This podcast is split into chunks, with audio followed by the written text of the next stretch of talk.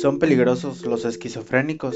Hay una idea distorsionada de lo que es la esquizofrenia, que puede pensar que quienes la sufren son personas peligrosas y agresivas, cuando en realidad muere mucha más gente en manos de sus parejas celosas o en una pelea callejera que siendo víctima de un esquizofrénico. En general, son personas que se harían daño a ellas mismas antes que a otros y solo actuarían de manera agresiva si se detonara un episodio delirante en el que se sienten atacadas, reaccionando en defensa propia. Esto pasa raras veces y solo cuando el paciente no está siendo tratado